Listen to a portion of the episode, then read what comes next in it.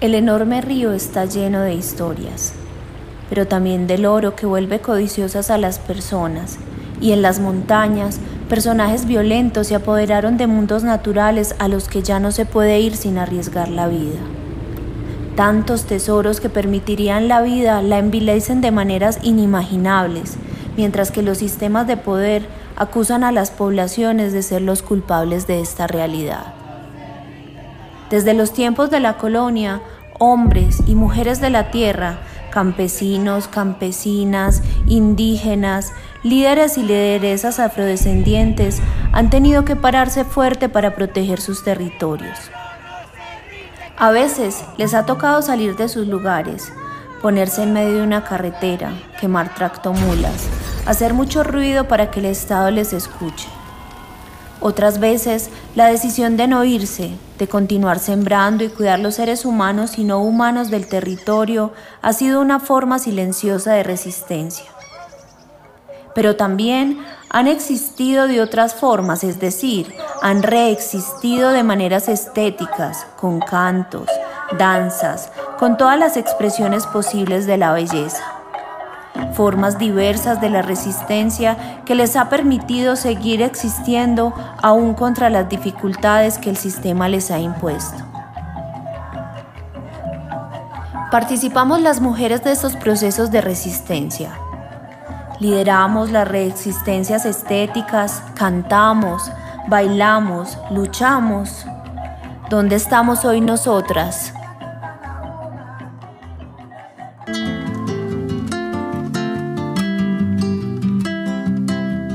Mujeres de la Tierra. Las mujeres de la Tierra son diversas, campesinas, indígenas, negras, mineras, pescadoras, agricultoras. Ellas entretejen sus historias y trayectorias de vida con las de sus territorios, lugares que han sido atravesados por la violencia armada, la expansión de actividades extractivistas, los megaproyectos, la inequidad. A través de sus prácticas cotidianas, las mujeres de la tierra construyen apuestas de resistencia, defensa territorial y espacios para el cuidado de sí mismas y de sus comunidades. Acompáñanos en este podcast a escuchar desde sus voces historias de vivencias, luchas y saberes.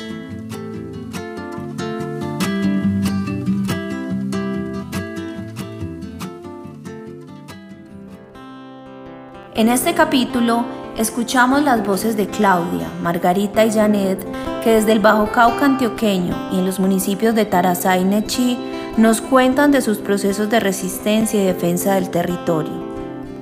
El Bajo Cauca es una subregión del departamento de Antioquia que desde los años 80 ha sido afectada por el paso violento del oro y de la coca. Entre la explotación minera, el boom cocalero, las fumigaciones aéreas con glifosato y el conflicto armado se desarrollan los procesos de resistencia y las vidas de estas lideresas. Ellas nos cuentan qué significa ser mujeres de la tierra en un territorio afectado por la violencia.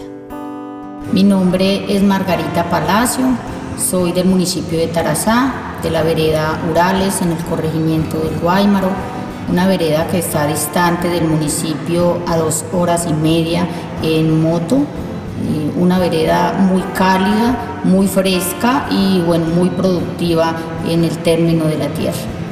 Bueno, mi relación con el campo, lo que me hace una mujer de la tierra, eh, sí viene desde mi nacimiento.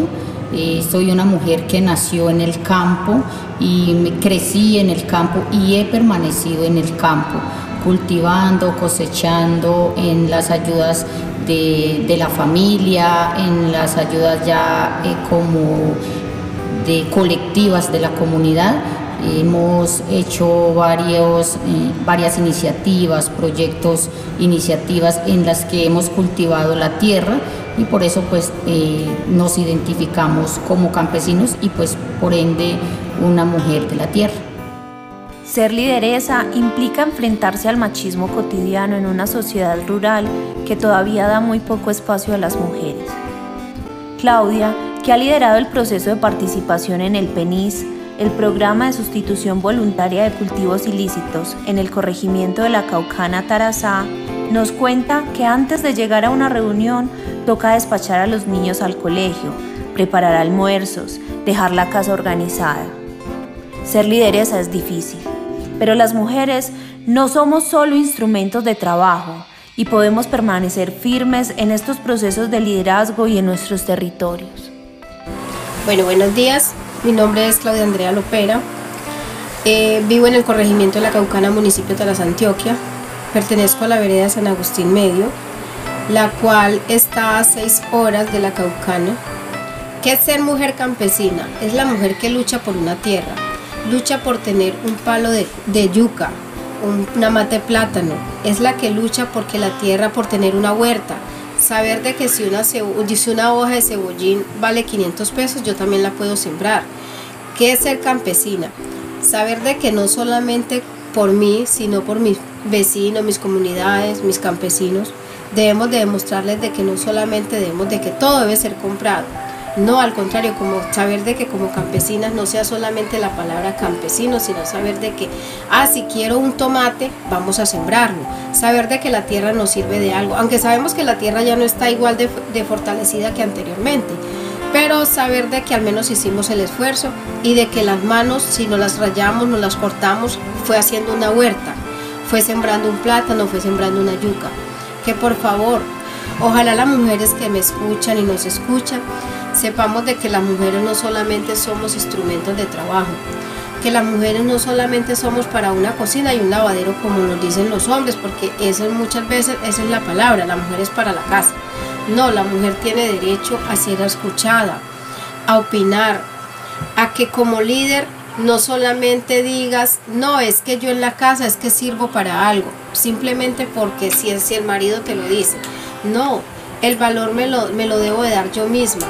Y como líder la verdad que es una lucha dura, porque para muchas personas cuando tú hablas se ríen, te discriminan y la verdad que es una lucha que tanto no solamente por ser líder te, se burlan de ti, sino que también tiene riesgos.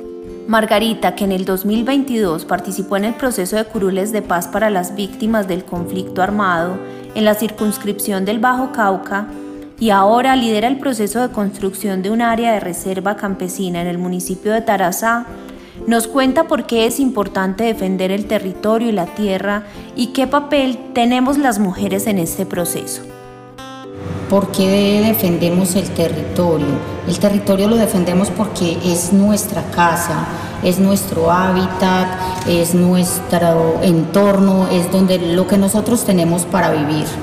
Eh, lo hemos defendido de las aspersiones aéreas, lo hemos defendido de las eh, erradicaciones forzadas, que es lo que nos limita a nosotros como campesinos de poder continuar con una vida eh, digna, con una vida en la que nosotros hemos tenido que esforzarnos para poder trabajar y poder salir adelante. Mm, nos ha tocado defenderla de los, de los grupos armados porque quieren de entrar a a extorsionar, quieren entrar a, de pronto en ocasiones a presionar las comunidades, eh, también a, querer eh, obligarlas a irse a las tropas y demás. Entonces también nos ha tocado defender no solamente el territorio, sino también la familia. Las mujeres dentro de la comunidad actualmente juegan un papel muy importante porque son defensoras de la vida, defensoras de la familia eh, lo han sido desde siempre, solamente que anteriormente eran un poco excluidas, eh, de pronto por el machismo tan arraigado que ha existido, pero ahorita han estado cambiando mucho las cosas eh, a raíz de las movilizaciones, de que las mujeres empezaron a entender de que ellas son importantes en el territorio, se le empezaron a dar responsabilidades a las mujeres. Entonces eso ha cambiado mucho. Ahorita mismo eh, los liderazgos mayores eh, son de mujeres, tienen en su gran mayoría las juntas de acción comunal presididas por presidentas de las, de, en las comunidades, tienen la mayor parte de las eh, como de esos puntos importantes los manejan las mujeres ahorita. Eso ayuda muchísimo porque la mujer, eh, al ser ella defensora de la vida, defensora de la tierra, eh, es una de las que pone primero el pecho para sacar la cara por un hijo. Entonces han iniciado eh, de pronto a tomarse más en serio eh, esa responsabilidad de proteger el territorio, con la idea pues de proteger la vida de la familia, de ser conservadoras del medio, de poder producir la tierra. Entonces han, ahorita la importancia de la mujer ha tomado mucha fuerza y eso pues gracias a las luchas de las mismas mujeres que han empezado a tomarse en serio de que ellas también valen y que también cuentan en el territorio.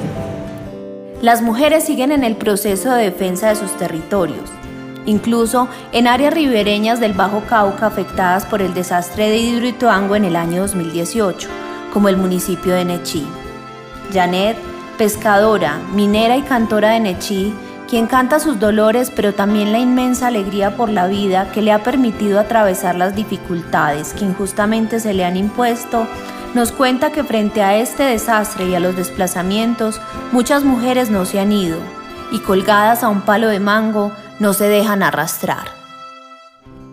Muchos fueron los que se fueron y muy pocos los que regresaron. La gente bien asustada, no sabiendo para dónde jalar.